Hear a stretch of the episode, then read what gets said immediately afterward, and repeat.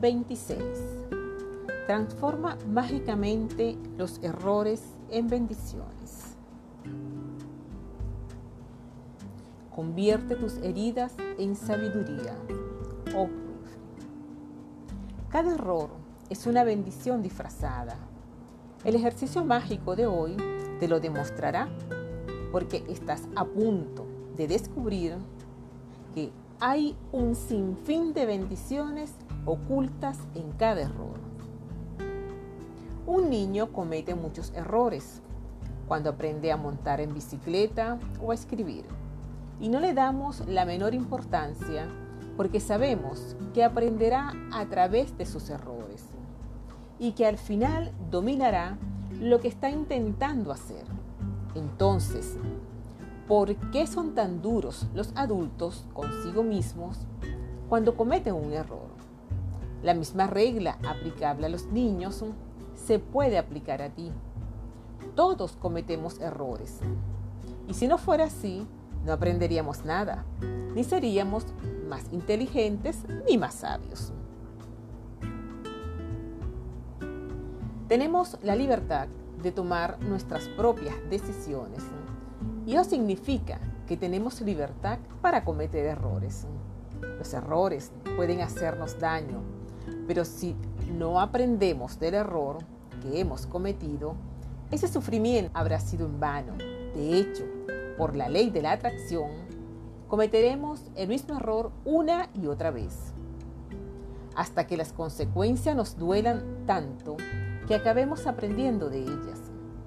Esta es la razón por la que los errores duelen. Así aprendemos de ellos y dejamos de repetirlos. Para aprender de un error, primero hemos de aceptarlo. Y esta es la razón por la que muchas personas no aprenden, porque suelen culpar a otro de su error.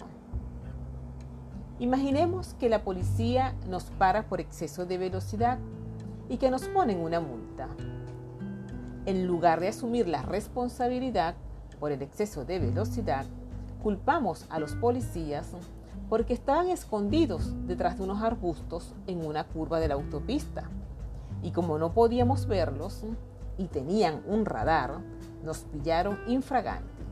Pero el error ha sido nuestro, pues éramos nosotros quienes circulamos a una velocidad excesiva.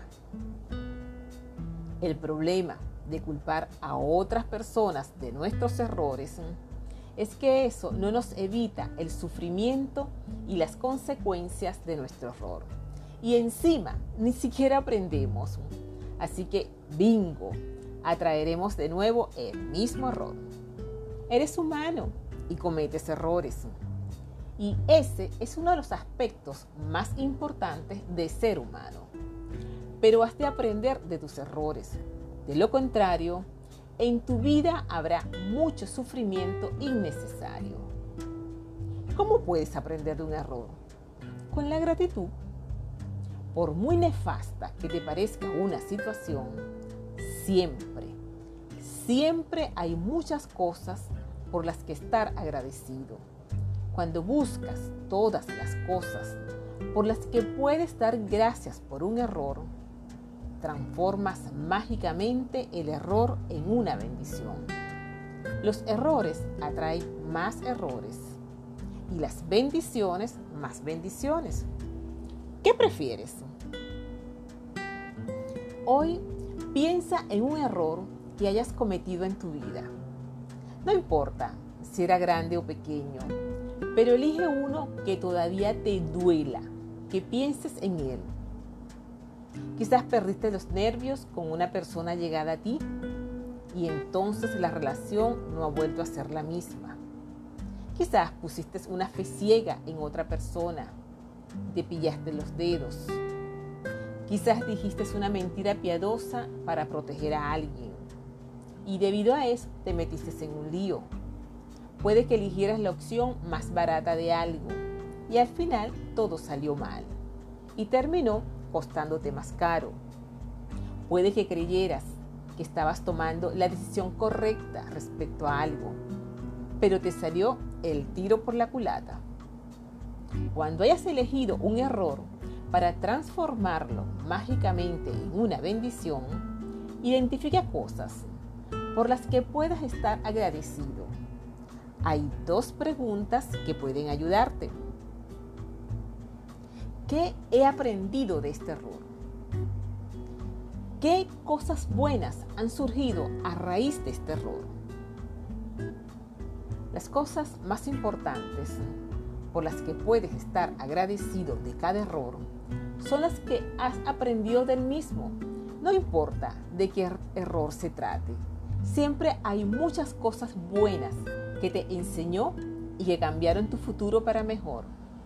Piensa en esto detenidamente y a ver si puedes encontrar hasta 10 bendiciones por las que dar las gracias.